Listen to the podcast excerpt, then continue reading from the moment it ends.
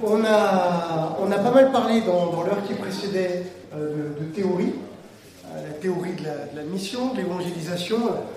On, aurait pu encore aller plus loin en développant le, le discipulat, puisque dans Matthieu 28, on va bien après la, conversion. Euh, Peut-être simplement vous, dire que ce qui est important quand on, on regarde Matthieu 28, c'est cette idée de enseigner leur à obéir à tout ce qu'il a prescrit.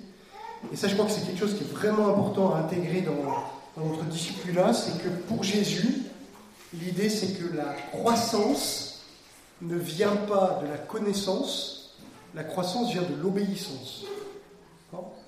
Et donc de réfléchir dans nos églises, ce qui est à l'opposé de notre culture française, comment est-ce qu'on fait pour que tout ce qu'on apprend connaissance, pour le mettre en pratique tout de suite, parce que c'est ça qui nous fait grandir. Et en fait, tout souvent, on remplit les têtes. Alors, les, les caricatures qu'on a, mais peut-être vous avez déjà entendu dans cette église, vous avez ce, ce, jeune qui est là tous les dimanches, puis vous lui dites, tiens, est-ce que tu voudrais servir là-dedans?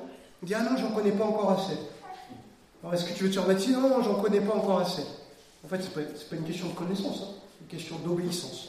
Et si vous regardez comment Jésus a accompagné ses disciples, vous avez les discours de Jésus au tout début des trois ans, ces sermons sur la montagne, c'est des choses hyper pratiques, mais qui coûtent sur l'obéissance. Et c'est seulement à la fin qu'il rentre dans les grands développements théologiques euh, sur la Trinité, sur ces choses comme ça. Quoi. Et donc ça, je crois que c'est aussi important, et, notamment quand on parle du témoignage, si le disciple poursuit la mission du maître, en fait, une des premières choses qu'on doit apprendre à un jeune converti, c'est déjà euh, à partager sa foi. Vous savez que c'est une des, raisons, quand on étudie par exemple une des, grandes croissances de mouvements évangéliques en, France sur les 100 dernières années, qui était le, mouvement pentecôtiste, hein, les, les, assemblées de Dieu, une des raisons qui fait que les assemblées de Dieu ont grandi aussi vite, c'est parce qu'en fait, tous les dimanches après-midi, vous aviez une réunion d'évangélisation, une proclamation de l'évangile qui était là, et qu'en fait, quand quelqu'un se convertissait, on lui disait, tu témoignes à tous tes amis et tu les invites la semaine prochaine à la réunion d'évangélisation. Et en fait, c'est ça, qui a fait que ça a grandi aussi vite, simplement parce qu'en fait, il y avait beaucoup de non-chrétiens pour entendre, l'évangile. Et euh, ça marche encore aujourd'hui. Hein. Je, je prêchais à Pâques, une église en Haute-Loire qui m'avait invité pour le week-end de Pâques. Ils ont eu le courage d'inviter des non-chrétiens. Il y avait des gens qui étaient là. À la fin, ils se sont avancés. Aujourd'hui, on a une dame qui habitait Saint-Étienne. Elle est dans l'église euh, de, de, depuis le mois d'avril. Donc euh, l'évangile marche toujours. Le problème, c'est que si vous prêchez qu'à des chrétiens, bah, vous dites ah, il y a personne qui répond. Ben oui, vous avez invité personne. Vous voyez l'idée Donc c'est quelque chose qui joue. Et c'est souvent au moment où les gens viennent de se convertir qu'ils ont le plus de contact avec les non-chrétiens. Parce qu'après, on a tendance, malheureusement, à perdre un peu ces, ces contacts-là. Et donc, c'est là où il faut en profiter. Quand on parle du, témoignage dans, la vie de tous les jours, il y a quelque chose qui va être important de, comprendre. C'est que si vous regardez les épîtres dans la Bible, hein, qui sont quand même les, les, enseignements pratiques des apôtres sur comment devait marcher la communauté chrétienne, vous ne trouverez pas d'ordre à l'impératif adressé à tous les chrétiens qui nous demande d'évangéliser. Qu'est-ce que ça veut dire? Paul va dire à Timothée, fais l'œuvre d'un évangéliste. Il va dire à lui-même, malheur à moi si je n'évangélise. On voit que dans les actes, les missionnaires qui allaient de ville en ville et qui proclamaient, cherchez dans les épîtres, vous ne trouverez pas un ordre écrit aux Romains, aux Corinthiens, en disant, mais évangélisez de maison en maison. Au sens de annoncer la bonne nouvelle, vous ne l'avez pas. En fait, vous avez trois textes qui vont parler du témoignage verbal vers l'extérieur. Un texte se trouve dans Philippiens. Il est question de tout faire sans murmure et reproche, étant comme des flambeaux dans le monde portant la parole de vie. Donc on est porteur de la parole, il ne s'agit pas d'aller proclamer, annoncer l'évangile. Les deux textes vont le préciser. Un qui se trouve dans Pierre, 1 Pierre 3,15, l'idée d'être toujours prêt à nous défendre devant quiconque nous demande raison de l'espérance qui est en nous. Ça, c'est adressé à tous les chrétiens. Et le deuxième, c'est le texte qu'on va regarder maintenant, qui se trouve dans Colossiens au chapitre 4, les versets 2 à 6. Et je vais demander peut-être si quelqu'un veut nous le lire, ça évitera que ce soit que moi qui parle.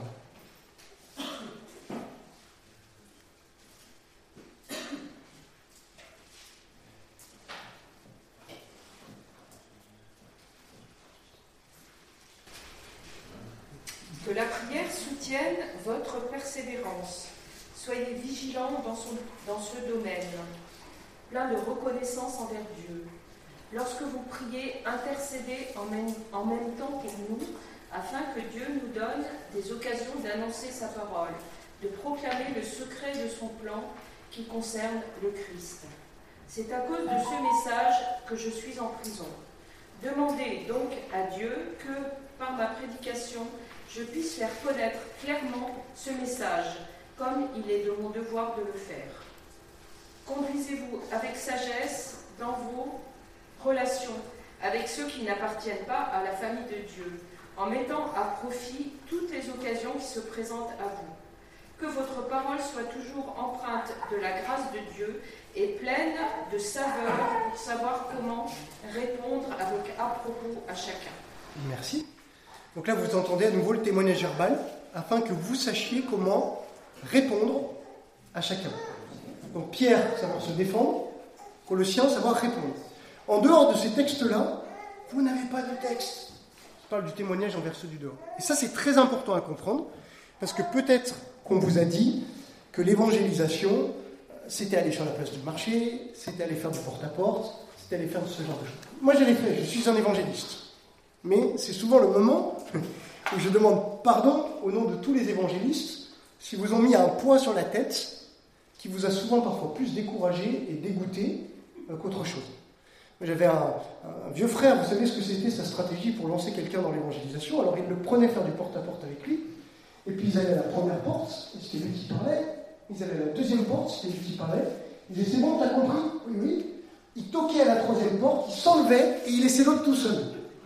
Et, en général, ben, l'autre revenait complètement tétanisé, découragé, et, on l'avait perdu. Et en fait, c'était quoi le problème de ce frère? C'est que euh, lui était très à l'aise de faire ça, c'était vraiment un évangéliste, il était, il très doué, sauf que il projetait son ministère sur les autres. Un jour, j'ai rencontré un, frère, il m'a dit, tu vois Philippe, je suis découragé. À la petite église où je suis, on est deux anciens, le pasteur et moi, je suis président de l'association. J'ai l'impression de donner énormément de temps à l'église et en ce moment, mon pasteur, il me tire la tête parce qu'il a organisé une semaine d'évangélisation et il veut absolument qu'on aille dans les rues distribuer les traités pour faire la pub pour la semaine. Et moi, je suis, désolé, ça me donne la boule au ventre. J'arrive pas. Qu'est-ce que tu en penses? J'ai un, problème ou qu'est-ce que c'est? Et je lui dis, bah, je, pense en fait que simplement ton pasteur essaie de projeter dans quelque chose qui est certes très bon, mais qui n'est pas ce que Dieu attend de toi. Et le rôle de tout chrétien, c'est d'abord d'être un témoin qui sait se défendre, qui sait répondre là où il est, et certains ont ce don d'évangéliste. À ce moment-là, il me regarde et me dit Ah, bah, c'est, c'est bien que tu me dises ça, tu vois, parce que dans l'entreprise où je, où je bosse, je suis ingénieur, je vois mes collègues de boulot, ça fait des années que j'aimerais qu'ils entendent l'évangile, et j'ai l'impression que ça n'intéresse pas mon église. Dur, hein? Vous voyez le problème? C'est en fait, les, deux sont légitimes et chacun dans son rôle. Et dans ce texte de Colossiens, Paul nous montre qu'il y a deux groupes de personnes. En fait, vous avez tous les Colossiens, à qui il va dire persévérer dans la prière. Alors, dans la version qu'on a eue, c'était que la prière soutienne votre persévérance, et les autres, vous devez avoir un verbe à, l'impératif, persévérer dans la prière. Conduisez-vous avec sagesse, sachez comment répondre. Ça, c'est la vie du témoin, c'est la vie incarnée. Vous avez vu qu'à chaque fois, c'est pluriel, donc c'est à la fois individuel et collectif. Comment est-ce que nous, collectivement, communauté, dans nos groupes de maison, dans notre ville, on a cette attitude de prière, cette conduite sage et cette capacité à parler alors il faut être un, peu malin hein, dans la façon de parler, hein, que votre parole soit accompagnée de grâce, assaisonnée de sel. voilà, ça se prépare, c'est pas, pas juste on, y va au petit bonheur de la chance le jour où on a une occasion. Il est question aussi de racheter le temps. Ça veut dire qu'on doit être intentionnel. Si on a une occasion, on ne la loupe pas, parce qu'on sait que Dieu va intervenir mais c'est avant tout un témoignage incarné. Et puis de l'autre côté, vous avez tous les nous. Dans le texte, toutes les fois, il a nous. Priez aussi pour nous. Et là, Paul, quand il parle de lui et de ses compagnons, hein, dans le contexte, c'est Timothée, c'est phrase priez pour nous pour que je puisse proclamer le mystère de Christ. Ça, c'est des évangélistes. Et je vais vous dire, des fois, ceux qui, comme moi, sont bons pour faire ça, sont parfois pas du tout les meilleurs ici. Ma femme, par exemple, est bien plus forte là que moi parce qu'elle va avoir des contacts, et puis simplement, au bout d'un moment, si elle ne sait pas répondre, elle va me demander un coup de main. Elle sera bien plus douée ici. Par contre, euh, moi, j'ai pas de problème à me mettre dans la rue sur une place publique et, à prêcher. Je, l'ai déjà fait, ça ne me gêne pas. Ou aller dans les prisons, ou à prêcher à une foule, pas de problème. Et parfois ici, c'est plus compliqué. Et la plupart des chrétiens sont là. Ils sont invités à prier pour les évangélistes. Les évangélistes sont là pour équiper les croyants. Et les croyants doivent vivre ça, et c'est là-dessus qu'on va euh, se concentrer. Quelques principes, et puis après on aura des temps d'interaction et de, et, de discussion. Première chose que Paul dit, persévérer dans la prière. Puis se conduire avec sagesse et savoir comment répondre. Vous avez vu l'ordre des termes?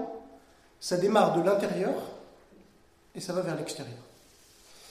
Ça commence par persévérer dans la prière.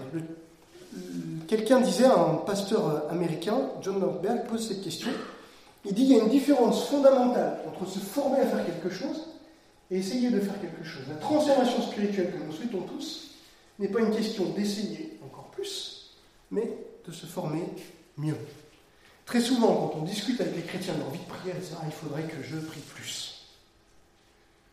En tout, c'est surtout une question de, prier mieux. Comme on le fait dans beaucoup de disciplines. Si demain vous apprenez à faire la pizza, ce ne sera pas simplement une question de faire plus. Alors bien sûr, si vous ne le faites jamais, il va falloir s'y mettre. Mais après, c'est de faire mieux. C'est améliorer la recette, faire mieux la pâte, faire mieux les choses. La prière, c'est pareil. Et Paul nous donne des conseils ici pour prier. Et d'abord, priez, veillez-y avec action de grâce. Commencez par la reconnaissance. Paul est un exemple de ça. Vous regardez dans le même épître Colossiens 1, béni Dieu le Père. Et il déroule les actions de grâce. Il dit qu'il prie avec action de grâce chaque fois qu'il se rappelle des Colossiens. Et vous voyez dans toutes ces épîtres. Vous voulez commencer à vous investir dans le témoignage Commencez déjà par louer Dieu. Les yeux ouverts. Qu'est-ce que Seigneur tu es en train de faire? Pourquoi est-ce que je peux te remercier? Pour ce que tu fais dans ma vie, ce que tu fais dans la vie de mes collègues, autour de moi, et vous commencez à prier. J'ai vu une implantation d'église. Ils avaient, alors, ils avaient choisi le, côté très géographique, donc ils habitaient tous dans le même quartier. Et alors ils se retrouvaient le, matin dans le local, très tôt, euh, à 6 heures le matin. Et puis ils avaient un petit temps simplement de chant, une petite lecture biblique, et ils priaient pour la journée. Et le soir à 18h15, ceux qui voulaient pouvaient revenir là et se poser cette question où était Dieu aujourd'hui? Et il louait le Seigneur. Et en fait, l'idée, c'est de commencer à être attentif à ce qui se passe. Et deuxième chose que Paul nous dit, c'est prier pour nous. Et nous, comme on l'a dit dans le contexte, c'est son équipe missionnaire. Donc en fait, qu'est-ce qu'il est en train de dire? Il est en train de dire prier pour l'avancée de la mission de Dieu. Prier pour l'avancée de la mission de Dieu, pour qu'on puisse proclamer le mystère de Christ. Il est en train de reprendre simplement ce que Jésus a dit dans notre Père, que ton règne vienne. C'est ça dont il est question. Garder en priorité les intérêts de Dieu dans notre vie de prière. quand on commence à faire ça, les choses vont, vont commencer à changer. Vous savez qu'il y a, des, des, missiologues qui ont fait des études sur quelles sont les églises qui grandissent le plus vite. Et un des points qui est, qui est intéressant, c'est qu'alors dans toutes les églises qui, grandissent, il y a un moment une pratique de l'évangélisation. On parle bien sûr des, des, églises qui grandissent par ajout de, de non-chrétiens, pas simplement des chrétiens qui ont d'église. Mais là où il y a le plus de conversions, c'est à chaque fois des églises qui prient pour les personnes non chrétiennes de façon spécifique, nominative. C'est pas simplement dans la réunion de prière, on prie pour le quartier. Seigneur, on te prie pour tel commerçant en Madeleine. Seigneur, on te prie pour telle personne. Et parce qu'en fait, après, on va pouvoir louer le Seigneur de ce qu'il fait dans la vie de cette personne et créer une intention. Deuxième chose que nous dit Paul, conduisez-vous avec sagesse.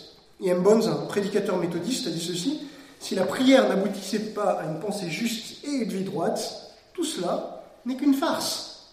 Dieu nous transforme, sinon ça ne sert à rien. C'est pour ça qu'on commence à prier, parce qu'on sait que si on veut que notre témoignage soit bon, il va déjà falloir que Dieu travaille à l'intérieur. Moi j'ai essayé Philippe Monnery sans le travail de Dieu, ça ne donne pas un très bon témoignage. Demandez à ma femme, elle vous dira que ce n'est pas toujours glorieux. Mais quand Dieu travaille, et qu'on apprend à vivre par la grâce, eh bien Dieu commence à nous transformer et ça produit quelque chose de bon. 1 Pierre 3,15, le passage parallèle, dit Sanctifiez dans vos cœurs Christ le Seigneur. C'est-à-dire une conduite sage, une vie sainte. La pensée des apôtres, c'est un petit peu la même chose. Qu'est-ce que c'est qu'une vie sainte? Il y a deux mots qui reviennent souvent euh, en grec. Un premier mot, c'est le mot proskuneo, qui veut dire se prosterner c'est celui qu'on a vu dans Matthieu 28 quand il était question d'adoration. Quand il le virent, il l'adorèrent. Qu'est-ce que c'est? C'est l'idée qu'une vie sainte, c'est une vie d'adoration, une vie qui est totalement soumise à la Seigneurie de Christ. Même ce qui dans sa vie n'est pas notre gloire. C'est-à-dire, je dis Seigneur, tu vois ma vie, tu es le Seigneur de tout. Et tu vois, dans ce domaine-là, je sais que ça ne va pas. Et je te le soumets aussi. Et j'ai besoin de ta grâce dans ce domaine-là. Qu'est-ce qui va se passer C'est que quand vous faites ça, vous êtes en train de vivre ce que Paul disait à Timothée, 2 Timothée chapitre 2 verset 1, puisse tes forces dans la grâce. Je soumets à Dieu ce qui n'est pas sa gloire dans ma vie. Et je dis, maintenant, viens régner là, Seigneur. Et c'est là où il peut me transformer. Et en fait, qu'est-ce qui se passe? C'est que lorsque moi-même, je vis la grâce et que Dieu me transforme, en fait, je suis en train moi-même d'être évangélisé. C'est-à-dire que l'évangile vient changer les sphères de ma vie qui ont encore besoin d'être évangélisées. Et parce que je vis de la grâce moi-même, je deviens capable de parler de la grâce aux autres. Parce que sinon, vous allez témoigner en donneur de leçons, en disant il y a ça qui va. Et le but, c'est qu'on puisse dire qu'est-ce que Dieu a fait dans ma vie, pas simplement il y a 20 ans, mais qu'est-ce qu'il est en train de faire aujourd'hui? Tu vois, en ce moment, c'était compliqué avec mes enfants. Et je me suis rendu compte que, mon attitude, elle n'était pas juste. Et alors on en a parlé en famille et, on s'est demandé pardon. Et on a vu Dieu agir et, aujourd'hui ça fonctionne mieux. Vous voyez, ça, c'est ce que la grâce peut, faire. Et puis le deuxième mot qui revient, c'est l'attribuo, c'est l'idée de servir, d'être totalement engagé. Euh, c'est la notion qu'il y a dans, dans Romains, quand Paul dit dans, dans Romains chapitre 12, offrez vos corps comme un sacrifice vivant. Donc une vie sainte, c'est une vie totalement soumise, est totalement consacré à son service. Et Paul ajoute cette notion, une vie qui rachète le temps, qui, saisit l'occasion. Je, suis disponible pour intervenir, pour être en mission. Comment vous pouvez le faire? Bah, Par exemple, là où vous êtes, vous commencez à prier chaque jour pour les personnes qui vous entourent. Et vous avez des gens à qui vous pensez nominément, ça peut être nominativement, ça peut être des voisins, des collègues de boulot, etc. Et vous priez. Et puis chaque semaine, vous allez leur parler.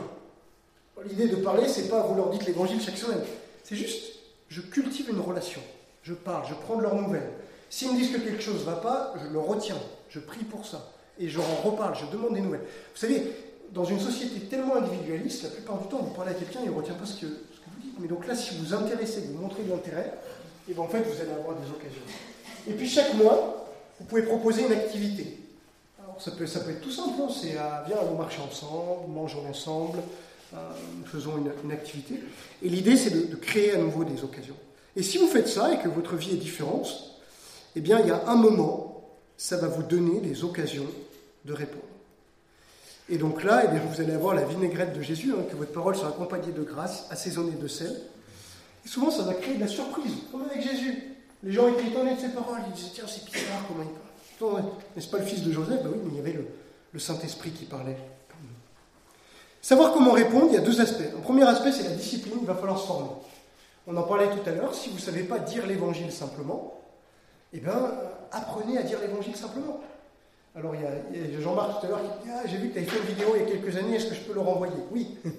Et regardez ce genre de choses. Sachez dire l'évangile. Il y a des outils qui existent pour ça et vous pouvez simplement apprendre. Vous connaissez, on en parlera tout à l'heure, les, petits bracelets, par exemple, avec les quatre points qui rappellent comment dire l'évangile.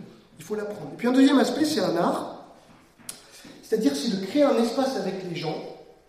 On va les amener, même s'ils ne connaissent pas encore le Seigneur, à créer un espace où on va pouvoir écouter Dieu ensemble.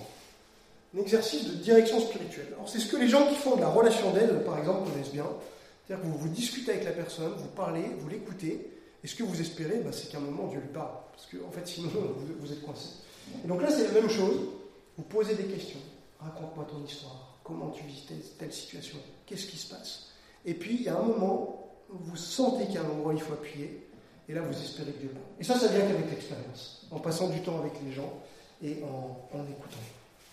Alors, vous avez vu que les gens nous posent des, questions. Et justement, quand on va parler de cet aspect de, de l'art, direction spirituelle, un des problèmes qu'on a souvent, c'est qu'on s'engage dans les questions que les gens nous posent et les objections de façon théorique. Et on essaye d'avoir raison et de gagner des débats, alors que le, but, c'est pas du tout ça.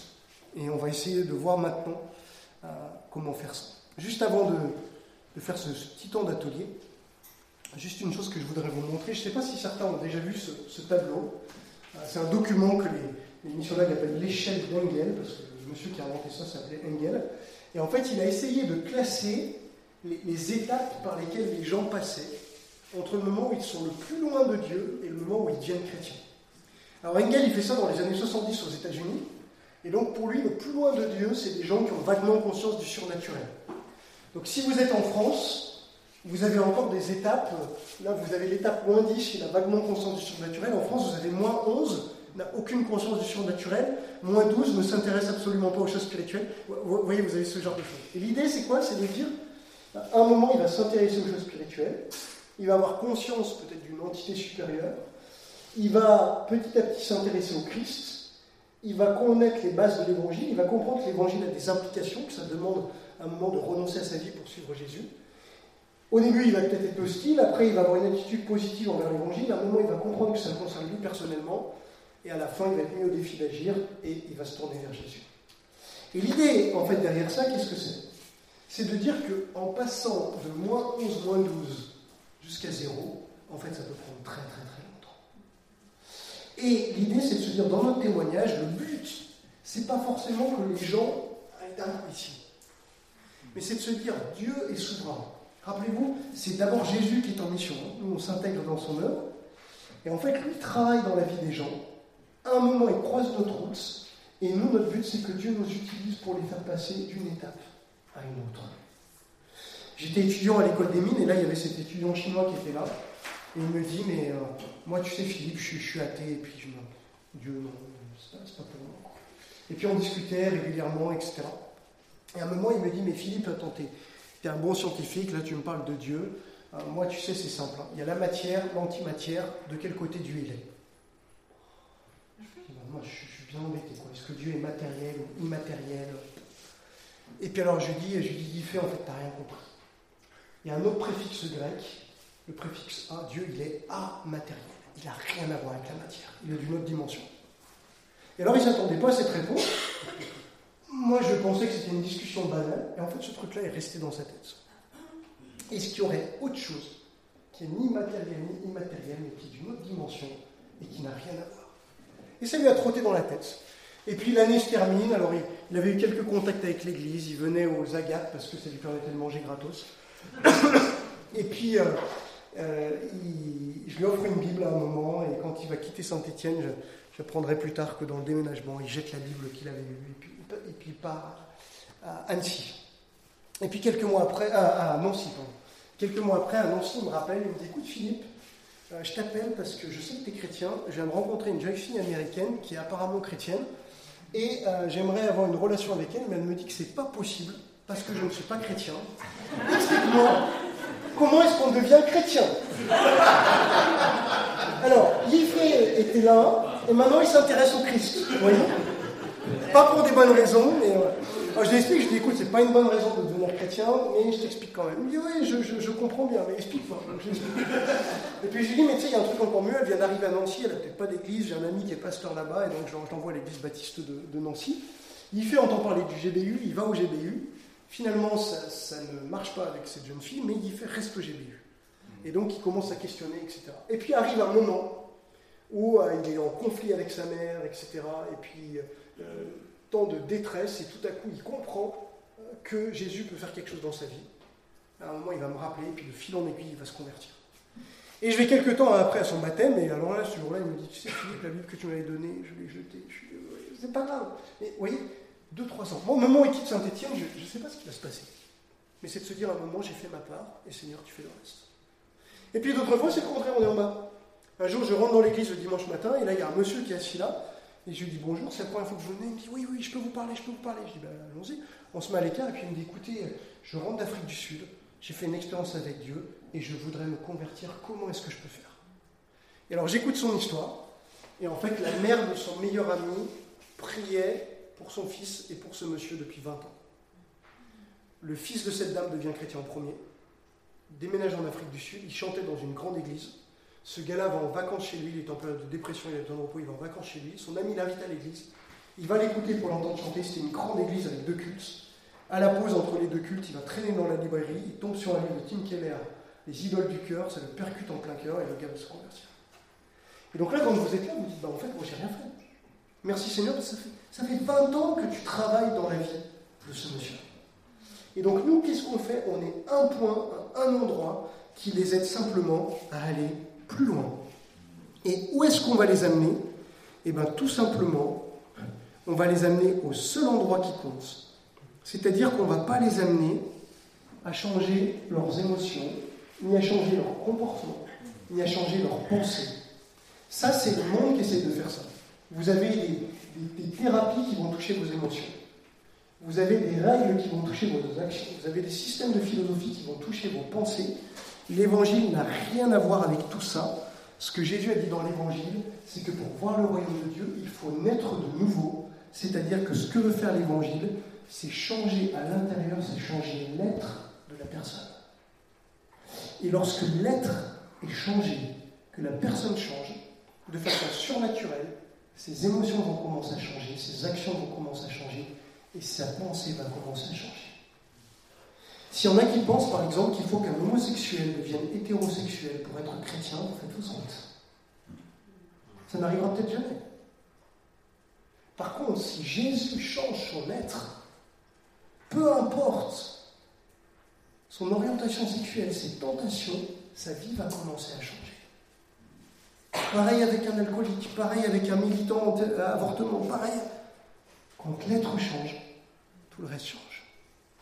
Et pour que l'être change, il faut que la personne naisse de nouveau. Et pour qu'elle naisse de nouveau, eh bien, il faut l'amener à l'évangile, à la croix. Et c'est la seule chose qui compte. Et dans nos discussions, c'est ça qu'il va falloir faire. Alors, atelier pratique. J'aurais besoin d'un ou d'une secrétaire qui écrit très bien. S'il y a des maîtresses d'école, par exemple, des professeurs qui ont l'équipe d'écrire mon tableau. Euh, alors, est-ce qu'il y a quelqu'un qui écrit très bien? Parce que si c'est moi qui écris, vous n'allez pas arriver à redire.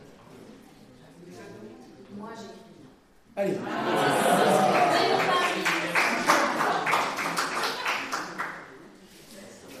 Je vais essayer. J'ai quatre couleurs, tu prends ce que tu préfères. Ah Et je vais vous demander s'il y a une question à laquelle vous n'aimeriez jamais être confronté, laquelle ça serait? Une question ou une objection? S'il y avait une question ou une objection à laquelle vous n'aimeriez jamais être confronté, laquelle ce serait? Peut-être que vous y avez déjà été confronté et que c'est votre pire cauchemar. Quand vous y repensez, ça vous donne encore des boutons. Oh, mon collègue m'a dit ça, j'ai cru que je. Pourquoi Dieu J'avais levé la main, Pourquoi Dieu permet la mort des enfants? Pourquoi Dieu permet la mort des enfants? Ok. La question. pourquoi Dieu permet. On va résumer. Pourquoi Dieu a rendu les choses si compliquées pour se révéler Pourquoi Dieu a rendu les choses si compliquées pour se révéler Est-ce qu'il y en a d'autres? Le silence de Dieu. Le silence de Dieu. Pourquoi Dieu reste silencieux? Et pourquoi il ne sauve pas tout le monde d'office? Pourquoi est-ce qu'il ne sauve pas tout le monde d'office? On va attendre un peu. Parce, qu'il faut le reformule, je ne sais pas si ça. Mort des silence. Pourquoi Dieu s'éveille dans la complication Le silence de Dieu.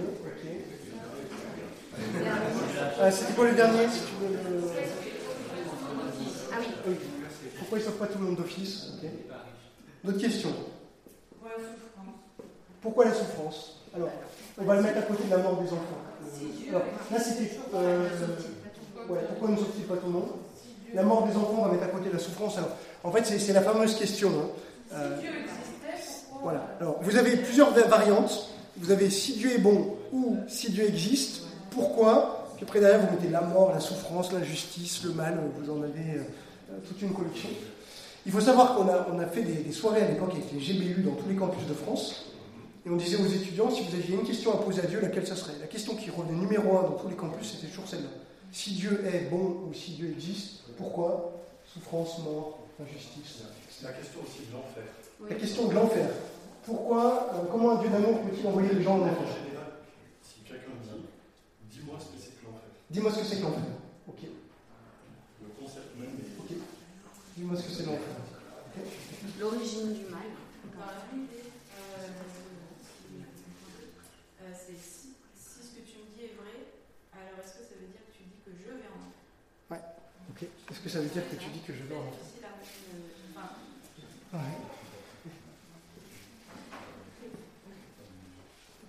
Tu es chrétien pour aller au paradis. Enfin, tu es chrétien pour pouvoir aller au paradis. Ah, c'est la, la, carotte en fait. Ah, si tu es chrétien, c'est juste parce que tu vas au paradis. Bon courage. Une dernière? Euh, oui, le- la question du mal.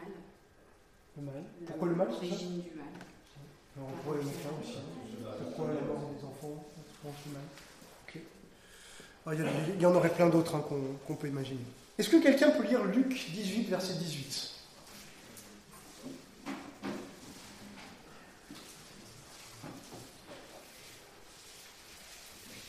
Un chef juif demande à Jésus Bon maître, qu'est-ce que je dois faire pour recevoir la vie avec Dieu pour toujours On va s'arrêter là. Situation. Jésus, il est là. Et là, quelqu'un arrive lui demande cette question. Qu'est-ce que je dois faire pour avoir la vie avec Dieu pour toujours? Ou que dois-je faire pour avoir la vie éternelle? Qu'est-ce que vous faites? Qu'est-ce que vous répondez? Allez-y, hein, soyez Ça, C'est ce que Jésus a répondu. Mais vous, vous auriez répondu quoi? Que dois-je faire pour avoir la vie éternelle? Pour le Seigneur Jésus, il sera sauvé. ça serait notre réflexe. On, on donnerait un verset, on, on- on expliquerait. Continue à lire le texte. Jésus lui répond Pourquoi m'appelles-tu bon? Personne n'est bon, sauf Dieu. Qu'est-ce que fait Jésus? Il ramène à à. Ouais. Il le ramène dans sa question.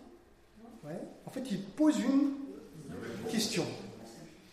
C'est intéressant. Il pose une question, il répond par une question.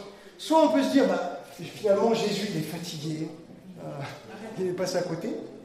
Soit peut-être qu'il y, a- qu'il une autre approche chez, Jésus. En fait, qu'est-ce que Jésus est, euh, en train de faire?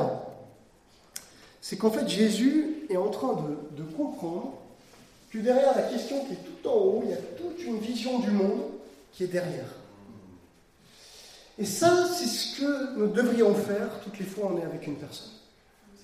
C'est d'abord se dire très très vite dans notre tête, pourquoi est-ce qu'il me pose cette question? Pourquoi est-ce qu'il me dit ce qu'il est en train de me dire? Et ça, c'est ce que je disais quand on parle de, rentrer dans cette dimension de, direction spirituelle. C'est de dire, en fait, c'est pas juste un débat. C'est pas juste la question du mal, la question de Dieu, c'est pourquoi?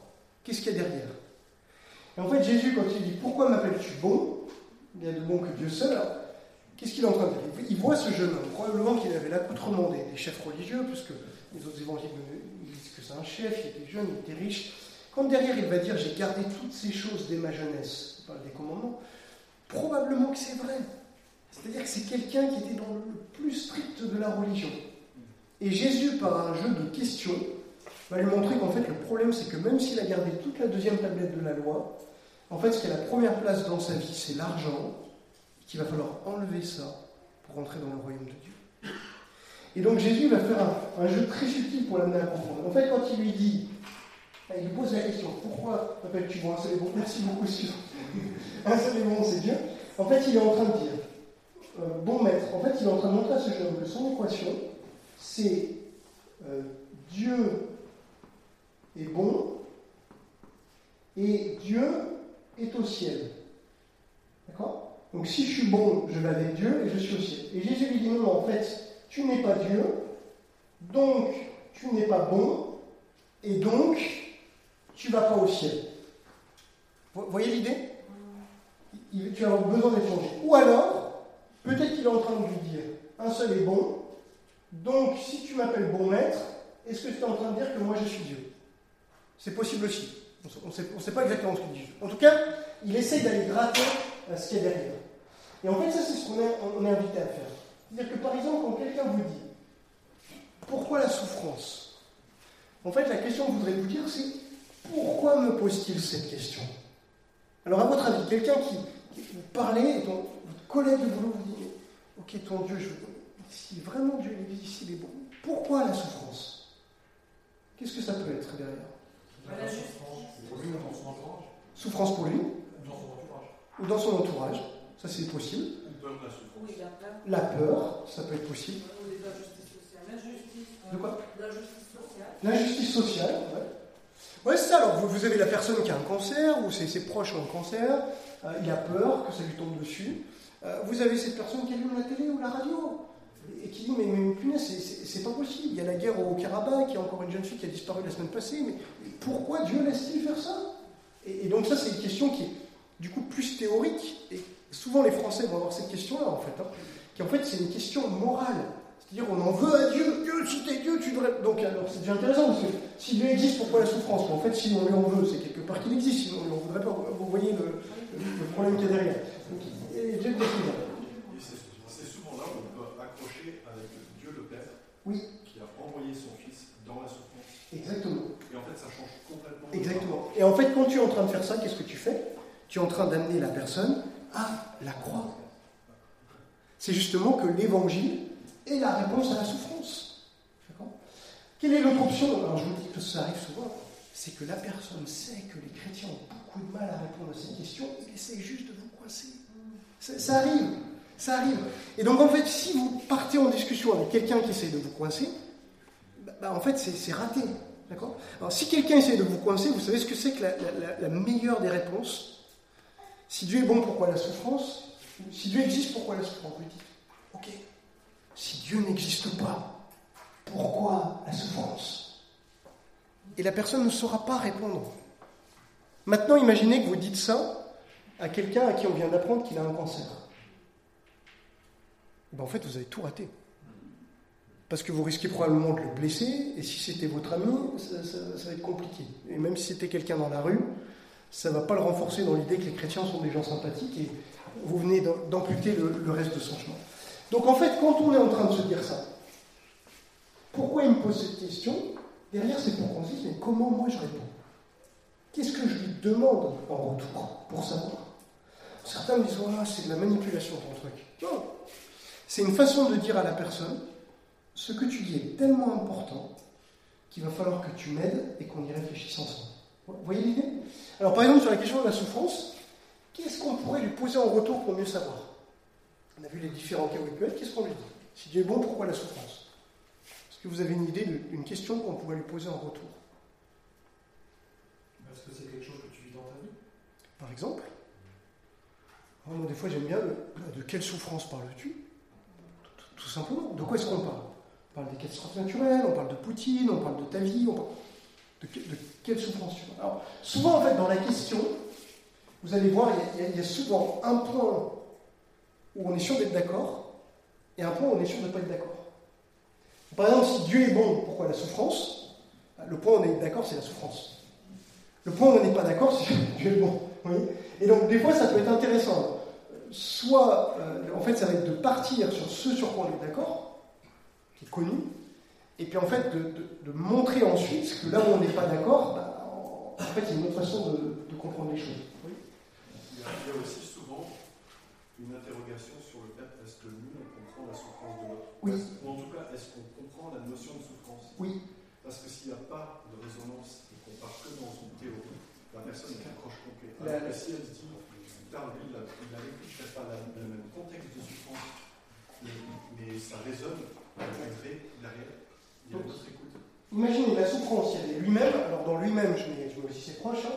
il y a la, la TV, les journaux, il y a euh, la peur, on a dit, c'est bien vu la peur, ça sort pas souvent, il y a le, le- le piège, il essaie de vous piéger. Alors imaginez, de quelle souffrance parles-tu? Il vous dit, bah, je viens d'apprendre hier que mon, mon garçon de 15 ans a une tumeur au cerveau. Ensuite, vous devez vous dire, ok, où est-ce que je vais dans cette conversation? Qu'est-ce que vous faites? Priez pour toi. Prier. Est-ce que je peux, que je peux prier? Peut-être même avant de prier, qu'est-ce que vous faites? Ben, Si c'est quelqu'un que vous connaissez relativement bien, peut-être c'est simplement le moment de, de- de mettre votre main sur son épaule. Et peut-être juste de rien dire. Et de le regarder droit dans les yeux. Et, ses larmes vont couler, et les vôtres vont commencer à couler aussi. C'est peut-être juste ça qu'il a besoin. En fait, qu'est-ce que vous allez lui montrer? Vous allez simplement lui montrer le, cœur de Dieu pour lui et pour son garçon. Quand un malheureux crie, l'Éternel entend. Et peut-être que ce jour-là, il n'y aura pas une discussion, pas un mot en plus.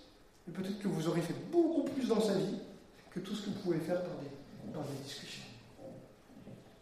Imaginez, et bien sûr, si vous pouvez, vous pouvez peut-être prier, peut-être euh, l'occasion, on en a parlé tout à l'heure, d'être cette réponse du royaume de Dieu. Dire, mais comment ça va se passer? Tu as des rendez-vous médicaux? Est-ce que je peux faire quelque chose? Est-ce que je peux garder tes autres enfants? Vous voyez, il y a aussi des, choses peut-être là-dessus.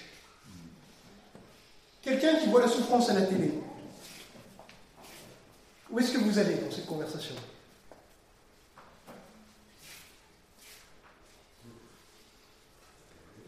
Moi, en général, j'y vais un peu à la provoque. Je dis, bah tu sais, Dieu, il regarde ça aussi, ça l'énerve aussi. Il comprend pas. Il comprend pas pourquoi lui qui est bon et qui a créé un monde bon, on a rendu tout ça si horrible. Je dis parce que le problème, au fond, c'est nous. Et donc là, après, on discute. Pourquoi est-ce que c'est nous le problème? Et je dis, et tu sais, la bonne nouvelle dans la Bible, c'est qu'il y, a deux choses. C'est que, un, à la fin, il nous est dit qu'il n'y aura plus la souffrance. Dieu va l'enlever. Et comment est-ce qu'il va faire pour l'enlever? C'est en sauvant tous ceux qui se tournent vers lui qu'il est venu sauver en se soumettant lui-même à la souffrance. Donc non seulement il va l'enlever à la fin, mais en plus il la comprend parce qu'il l'a vécu lui-même. Et pourquoi est-ce qu'il a vécu lui-même? Pour que toi à la fin tu ne sois pas dans ceux qui seront jugés. Oui, mais pourquoi il attend? Parce que si c'est nous les responsables et qui règlent le problème maintenant, eh bien on est tous condamnés. Et donc la seule raison pour laquelle il attend, c'est pour que nous ayons le temps de se tourner vers lui. Et donc moi c'est comme ça que je, je ramènerai à l'évangile, encore une fois, quelqu'un qui, qui est plutôt dans une situation théorique. Il n'est pas touché personnellement. On ne ferait pas ça avec la première personne. Ou dans un deuxième temps, si, si voilà, mais, mais, pas dans un premier temps. Vous voyez, la peur, je ne sais pas, j'ai pas réfléchi. Qu'est-ce qu'on dirait à quelqu'un qui, qui, a peur de la souffrance Où est-ce que vous l'amenez Faire confiance en Dieu. Faire confiance en Dieu, par exemple. Ben, tu vois, la bonne nouvelle, c'est que je crois en un Dieu qui, gouverne le monde. Et que je ne peux pas promettre que Dieu ne permettra pas la souffrance dans ta vie. Par contre, Dieu promet que même si on passe pas la souffrance, il sera là avec nous. Et qu'à la fin, encore une fois, il y aura un lieu où il n'y a plus ni pleurs, ni souffrance, ni larmes, etc. Est-ce qu'on peut, qu peut, dire aux gens euh, pourquoi est-ce que tu veux rendre Dieu responsable de la souffrance? Ah oui, on peut, on peut aussi. Ça, ça marche aussi. Ça marche aussi si la personne est vraiment dans une question théorique, euh, c'est de dire, mais en fait, est-ce que tu vois euh, d'autres meilleures explications? Parce que par exemple, quand on dit si Dieu existe, pourquoi le mal?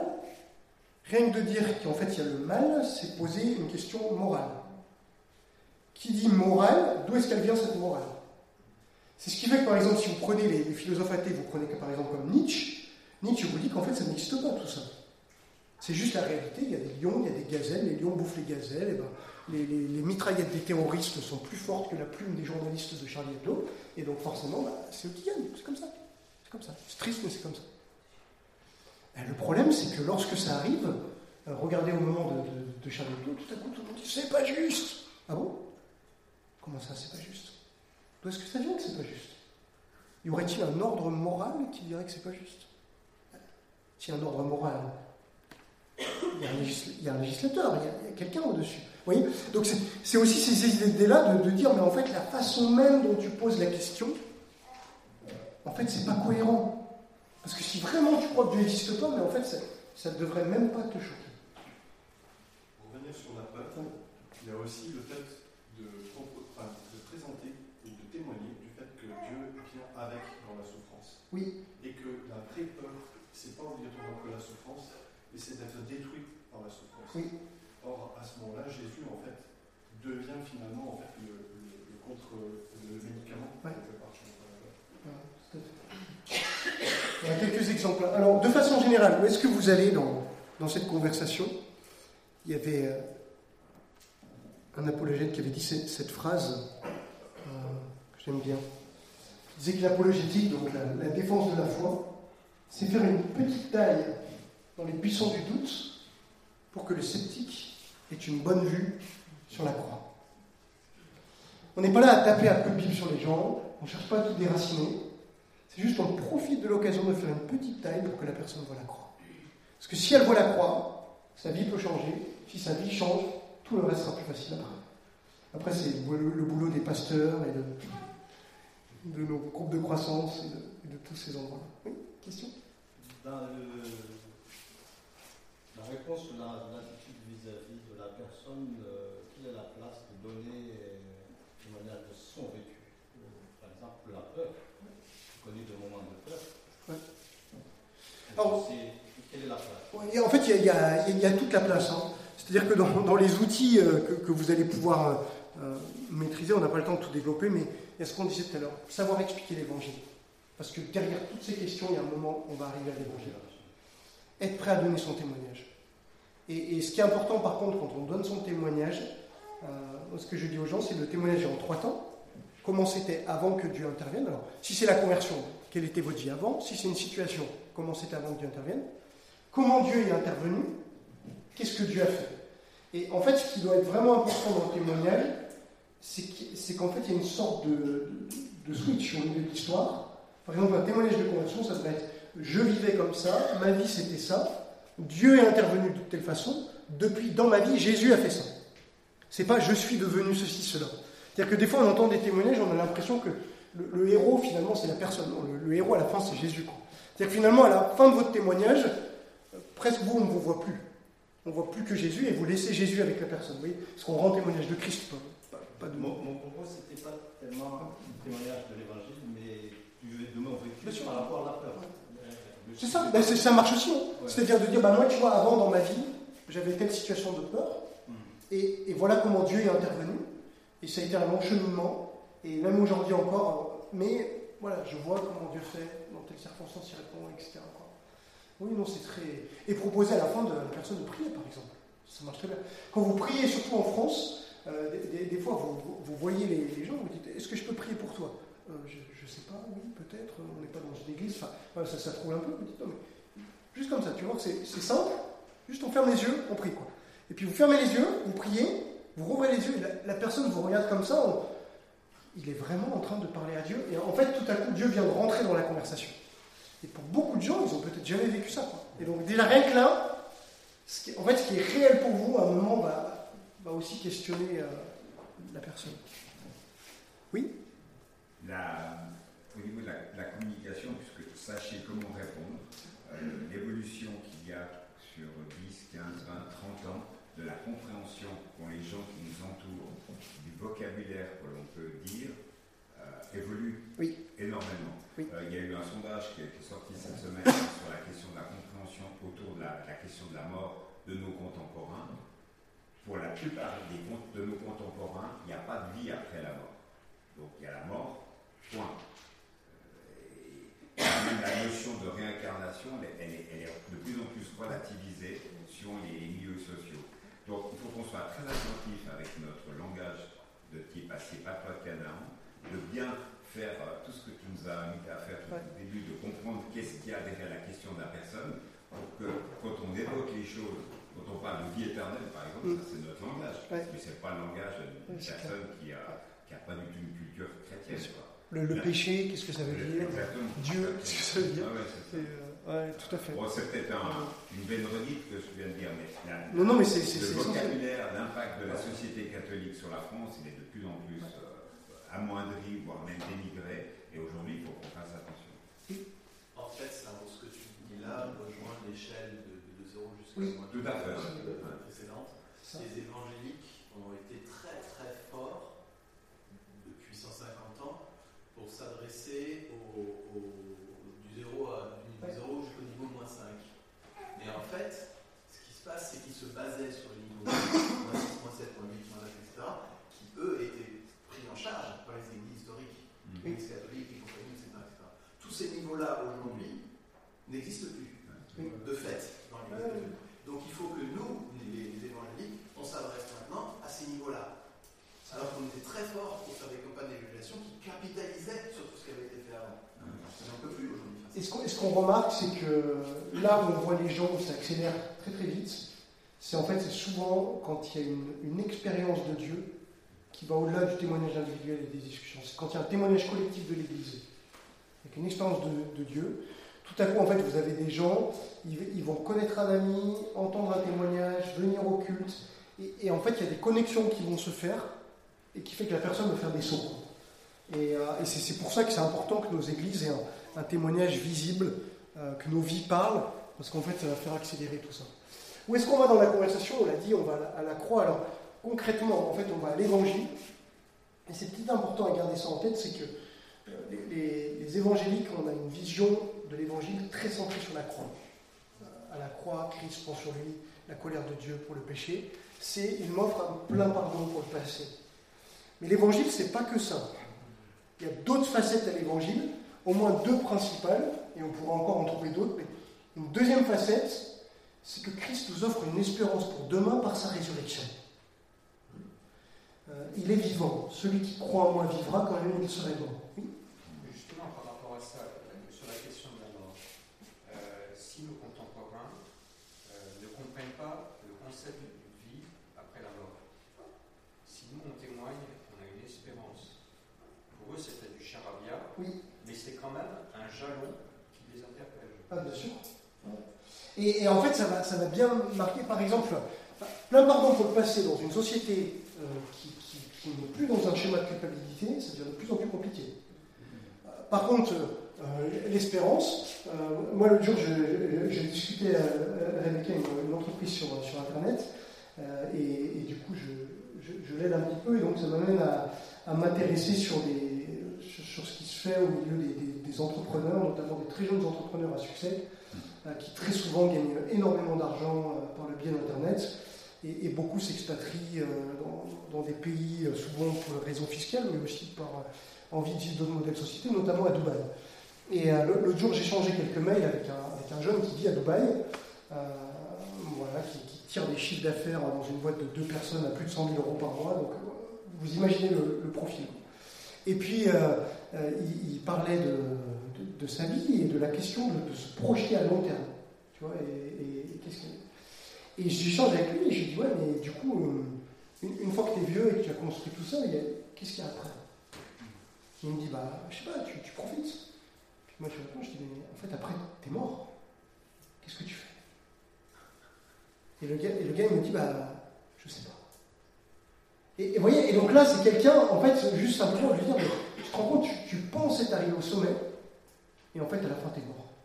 Et je me souviens, c'était les amis de, de ils avaient fait un, un graphe incroyable où il y avait une, une tête de mort avec, avec une couronne dessus. Et puis ils projetaient ça dans la rue, et autour, ils montraient ça. Et alors les gens étaient interpellés, ils disaient Ah, ok, c'est beau, Qu'est- qu'est-ce que c'est? Ils disaient Bah, c'est toi. alors comment ça, c'est moi? Ils disaient Bah, en fait, c'est toi, tu vois. Dans ta vie, tu fais tout comme tu as envie, t'es le roi. Sauf qu'à la fin, t'es mort. Et provoquant, mais en fait tellement percutant. quoi. Et, et en fait, c'est la vie occidentale de je suis Dieu dans ma vie, je, je- je fais tout. Quoi. Mais sauf qu'à un moment, ça, ça s'arrête. Et, Christ, si on rentre dans son royaume, c'est sûr que ça passe par ne plus être le roi, mais à la fin, ça va, il y a l'espérance pour demain. Nouvelle vie pour aujourd'hui, extrêmement important. Euh, regardez dans toutes les questions de nouvelle spiritualité, les, gens veulent un changement immédiat. Pourquoi est-ce qu'ils font de la méditation? Pourquoi ils s'intéressent à tout ces trucs C'est parce qu'ils ont besoin de voir quelque chose là dans le présent de vécu. Et donc là, il y a probablement un boulevard de montrer comment l'évangile change déjà nos vies, aujourd'hui, ici, maintenant, et pas simplement quand on est mort. Et donc ça, ça, ça, marche. Euh, par exemple, si vous aimez marcher, euh, allez faire de la marche le long des chemins de Saint-Jacques-de-Compostelle. Vous allez trouver des tas de gens qui sont là-dedans, ils attendent qu'une chose, c'est de prier avec vous, de vous entendre parler de vos expériences spirituelles, de qu'est-ce que vous faites du qu'est-ce que la lecture de la vie quotidienne vous fait, qu'est-ce que la prière vous fait, comment ça vous change, et ils vont aimer, quoi. Ils cherchent ça. Et donc, euh, il y, a- il y a des gens qui aujourd'hui, pour faire de l'évangélisation, euh, organisent simplement des retraites spirituelles euh, selon les traditions chrétiennes. Les gens aiment, hein. faites de la lecture divina avec des non-chrétiens, vous leur expliquez comment ça marche. Voilà, on lit la Bible, on, on se tait, on écoute. C'est- Il y, a, il y a une autre question à côté, euh, souvent, en tout cas, qui pourrait être intéressante, c'est que fait Dieu dans la vie de cette personne? Oui. Qu'est-ce qu'il fait? Pourquoi est-ce qu'on est dans cette conversation? Pourquoi est-ce qu'il a Est-ce qu'on est dans le début juste pour semer? Ou est-ce qu'il est déjà en train d'agir? Et en ce sens-là, parfois, c'est comment, comment lui, il est déjà dans l'évangile en train d'intervenir soit sur le passé, soit le présent, soit le futur. Tout à fait. C'est clair. Euh, Cherchez aussi des ponts avec les croyances des personnes. D'accord? Si, quelqu'un euh, vous dit que, au fond, les chrétiens et les musulmans ont euh, le même Dieu, d'accord? C'est pas la meilleure idée que de commencer par leur expliquer que non, nous n'avons absolument pas le même Dieu.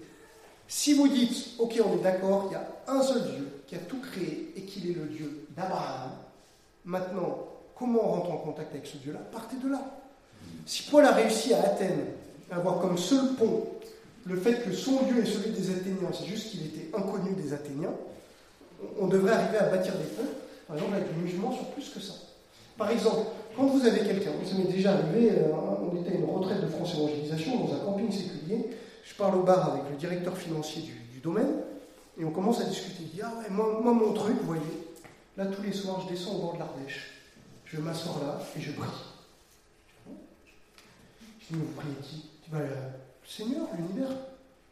Ok. Alors on commence à discuter de sa théologie. Ok, il dit Seigneur, qu'est-ce que ça veut dire? Ah, bah, Il gouverne tout, d'accord. L'univers, c'est quoi? C'est une personne Non, non, c'est juste qu'il est là, partout, euh, en tout. Quoi. Ah, vous savez, à l'époque du Nouveau Testament, les stoïciens croyaient quelque chose pas très loin de, tout ça. Le cosmos est intelligible, il est régi par une raison qu'on appelle le logos. Qu'est-ce que fait l'apôtre Jean? Il ne demande pas tout. Et vous savez quoi? Ce logos-là que vous vénérez, il est venu dans la personne de Jésus. Et il part de là. Et bien en fait, euh, moi je vais expliquer. Je dis, tu vois, celui qui t'appelle l'univers, et bien en fait, euh, c'est quelqu'un. Il s'appelle Jésus. Il veut te rencontrer. Et il était très très réceptif. Et en fait, si vous commencez à dire non, mais ça tient pas la route, ton truc, etc., ben, en fait, vous, vous coupez quoi. Encore une fois, allez à l'évangile. Et puis après, c'est ponctué, tout ça, le reste va, se corriger. Leur tourne. On va juste regarder rapidement les, autres questions que, vous avez notées, peut-être pour euh, donner quelques repères, parce que si vous les avez posées, ben, c'est qu'elles vous intéressent. Alors, pourquoi la façon dont Dieu se révèle, c'est toujours si, long, si compliqué, si, etc. Euh, c'est complexe. Pourquoi certains peuples ont mis 3000 ans avant de savoir que, Dieu existe, etc. la question, je dirais, c'est qu'il y a quand même une pédagogie de Dieu. Il faudrait les amener à comprendre ça. Que Dieu se révèle progressivement, en fonction de ce qu'on peut comprendre dans l'histoire, qui, se révèle par différents moyens. Euh, il faudra arriver à amener là-dessus. Que Dieu est juste, et que la Bible nous montre qu'il peut très bien se révéler à n'importe qui, euh, indépendamment en fait de, ce qu'il y a dedans, même si au cœur est Jésus, et qu'il est mieux révélé quand Jésus est clairement euh, annoncé. Donc je vais là-dedans, en pratique, c'est plus souvent une question de chrétiens que de non-chrétiens, mais, euh, ou de gens qui gravitent autour de, l'Église, qui sont plutôt troublés et à qui ça peut faire douter de, la foi. Le silence de Dieu, pourquoi est-ce que, est que Dieu est silencieux? Vaste question. Alors, moi, souvent, ce que j'essaye d'amener à, la personne, c'est de dire si Dieu parlait maintenant, qu'est-ce que ça changerait? D'accord?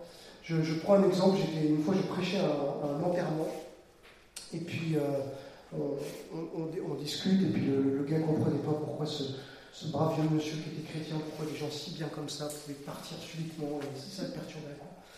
Et puis je, discute, et je dis ouais, mais la en, attendant, tu vois, lui, il est au ciel, il lisait la Bible avec toi, il faisait ça. Pourquoi est-ce que, toi, tu ne crois pas encore? Et puis le gars, il me dit, mais, tu vois, le problème, c'est que Dieu, Dieu, il se révèle pas à moi. Et ce gars s'appelait Jean-Nicolas, et on, était dans la voiture, c'est lui qui m'avait ramené à la, gare après, après l'enterrement. Je dis, Jean-Nicolas, si Dieu se révélait là maintenant, dans ta vie, tu vois, tu vois Jésus ce soir dans un rêve, il se révèle à toi. Est-ce que là, tout de suite, tu serais prêt à lui donner ta vie et à t'attacher à lui Il me dit, je crois que Ben écoute, on va, prier pour que Dieu se révèle à toi. Ça, c'est un exemple. Notre exemple, c'est à la, sortie d'une réunion avec les GBU. On croise deux jeunes filles devant, et alors, vous en avez pensé quoi? Et vous, ça ne vous intéresse pas On dit non. Pourquoi Pas assez de preuves. Oh, mais combien vous en faut de preuves? Une, deux, trois, dix et puis euh, on s'arrête, et puis non, mais en fait, c'est quoi la preuve qui ferait que là tout de suite, tu te mets à genoux et tu donnes ta vie à Dieu? Et la jeune fille nous regarde, mon collègue et moi, elle dit Bah, en fait, aucune. En fait, je crois que ça ne m'intéresse pas. Merci votre honnêteté. Et en fait, de poser la question, quoi. Je veux que Dieu parle. Alors après, il y a des gens qui veulent vraiment euh, se tourner vers Dieu et qui malheureusement ont l'impression que Dieu ne leur parle pas. Et là, moi, je les encouragerais quand même à peut-être lire la Bible ensemble, aller à l'église, essayer de cheminer et en se disant au contact de la parole et de la communauté chrétienne, on espère que Dieu parle, faut, prier, simplement. Sur, pourquoi ils ne sortent pas tout le monde d'office euh, Alors il faudrait voir pourquoi ils posent cette question, mais, euh, mais moi là je, je, jouerais quand même que l'amour ne fonctionne pas avec le fait d'être forcé et qu'à un moment Dieu laisse aussi ses créatures dans une responsabilité. Par exemple, Dieu ne va pas sauver le diable. Euh, c'est le principe de, base. Le diable est responsable. Il sera, il sera jugé même s'il est une créature de Dieu. Sur l'enfer, alors euh, c'est quoi l'enfer? Moi, souvent, quand je prêche aujourd'hui, euh, souvent j'ai tendance à dire, alors j'utilise quasiment pas le mot enfer dans les prédications, c'est pas un mot biblique. Euh, donc je dis des fois ce lieu que nous nous appelons enfer. Et, moi je dis en fait, si on est juste, à cause du casier judiciaire que nous avons, Dieu devrait nous punir et nous mettre dans la pire des prisons, que la Bible décrit comme un endroit séparé de lui, où, les hommes seront rongés sans doute par leur remords, et c'est ce que nous appelons souvent l'enfer. Et voilà comment la Bible le décrit, et puis je, je, je parle de ça. Euh, sur la question, euh, comment un Dieu d'amour peut-il envoyer les, les, gens en enfer? J'essaye de montrer qu'en fait, euh, un Dieu d'amour laisse les gens libres de leur choix. Et alors souvent certains vont dire, oui, mais dans ce cas, il pourrait exister, il pourrait laisser exister que ceux dont il sait qu'ils tourneront bien. L'idée euh... Et alors la meilleure réponse que j'ai trouvée, c'est un prof de, de philo, un ancien athée devenu chrétien, qui lui répondait à cette question comme ça. Il disait, imaginez une femme qui est enceinte de jumeaux. Elle sait que l'un, ce sera un héros de la paix dans le monde, et que l'autre, ce sera le pire des terroristes. Cette femme choisit de faire un avortement sélectif et d'éliminer celui dont elle sait qu'il tombera mal. Cas théorique. Hein. Problème philosophique, est-ce que cette femme aime ses enfants? Et en fait, la réponse, c'est non.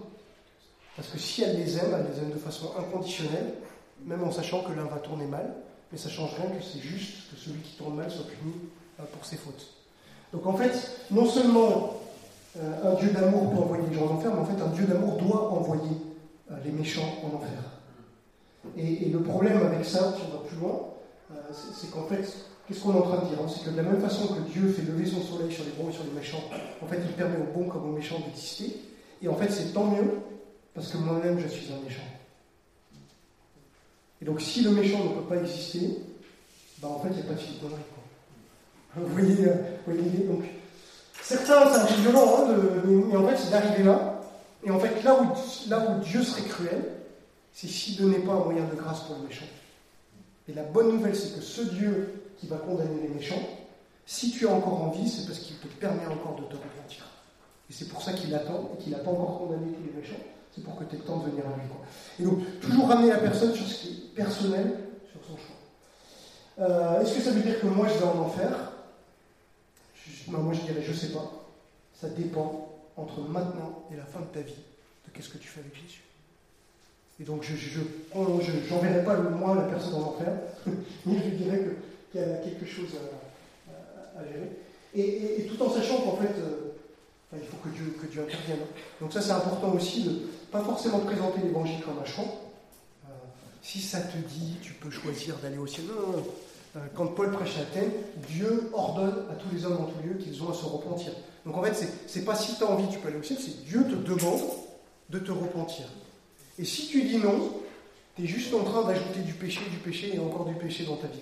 Et donc l'évangile comme un commandement euh, plutôt que, que comme un choix. Est-ce que tu es chrétien seulement par intérêt? Au début, peut-être oui, parce que je ne voulais pas être puni. Mais la réalité, c'est que quand j'ai rencontré Jésus, j'ai découvert qu'en fait, c'est le meilleur maître que tu puisses avoir. Non seulement il t'aime, mais il continue à t'aimer même quand tu es le plus pourri.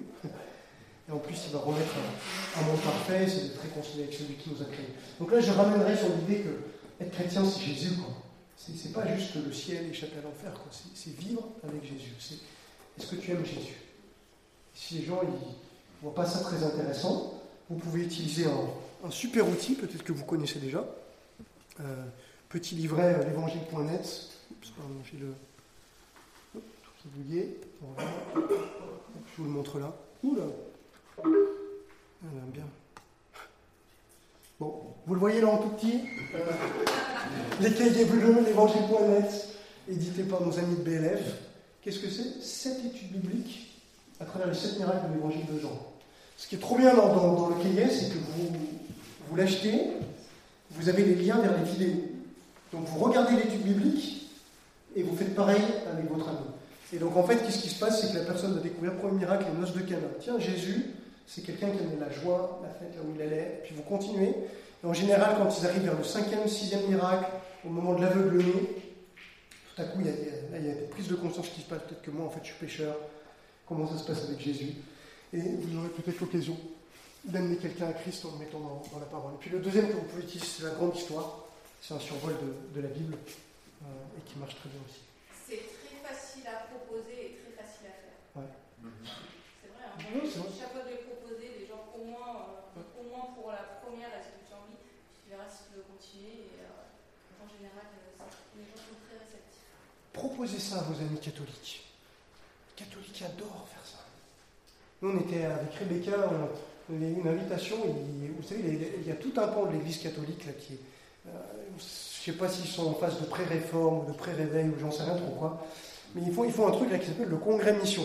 Euh, Le, le pape leur a dit que les catholiques devaient se convertir à Jésus, alors du coup ils ne savent pas comment faire, ils essayent d'y réfléchir. Et puis ils, vont voir les évangéliques, ils invitent des évangéliques. Nous on a été invités euh, avec ils nous ont demandé de faire un atelier sur comment lire la Bible avec des euh, non-croyants. Et on leur a présenté cet outil, cette hymne de Jean. Alors qu'est-ce qu'on a fait? Moi je leur ai expliqué les sept miracles de Jean. On a prêché l'évangile. On était dans une salle de lycée à Paris. La salle était comble, j'avais des, prêtres, des bonnes sœurs qui étaient assis par terre entre les rangs tellement il y avait de monde. Il y en avait même qui étaient dans le couloir, qui suivaient par le couloir. On leur a présenté les, les sept signes de Jean. Rebecca a expliqué comment elle faisait ça avec un non-chrétien. On était passé avant à la librairie parce qu'ils avaient demandé quel livre ils pouvaient mettre. Et il y avait une pile comme ça de cahiers. On est repassé après, il n'y avait plus rien. Tout était parti. Ils n'ont qu'une envie, c'est de lire la Bible. La seule chose, si vous le faites, dites-leur jamais qu'ils ne sont pas chrétiens. D'accord? C'est pas à vous de décider. Vous dites, tu te dis chrétien? Moi aussi. Si on veut être des disciples de Jésus, mettons-nous à l'écoute de la parole de Jésus. Viens, on le fait ensemble. Et vous avancez. Ça, ça a été une des conclusions du mouvement de Lausanne qui réfléchit à la mission. Ils ont fait une, une conférence sur le nominalisme et ils se sont dit on doit se repentir parce que, un, on a des chrétiens de nom, même chez les évangéliques. Il y en a dans nos églises qui sont juste chrétiens de nom. Et deux, si quelqu'un se dit chrétien, mettons-le dans un processus de discipulat. Et vous verrez, vraiment, ils aiment ça, et ils auront l'occasion de peut-être mieux rencontrer Jésus, et puis après, vous verrez, vous verrez ce qu'ils font. On va s'arrêter là. Euh, J'espère que ça vous donne quelques, quelques billes. On aimerait avoir plus de temps. N'hésitez pas si vous avez des questions pour parler au repas. Et puis on se revoit demain.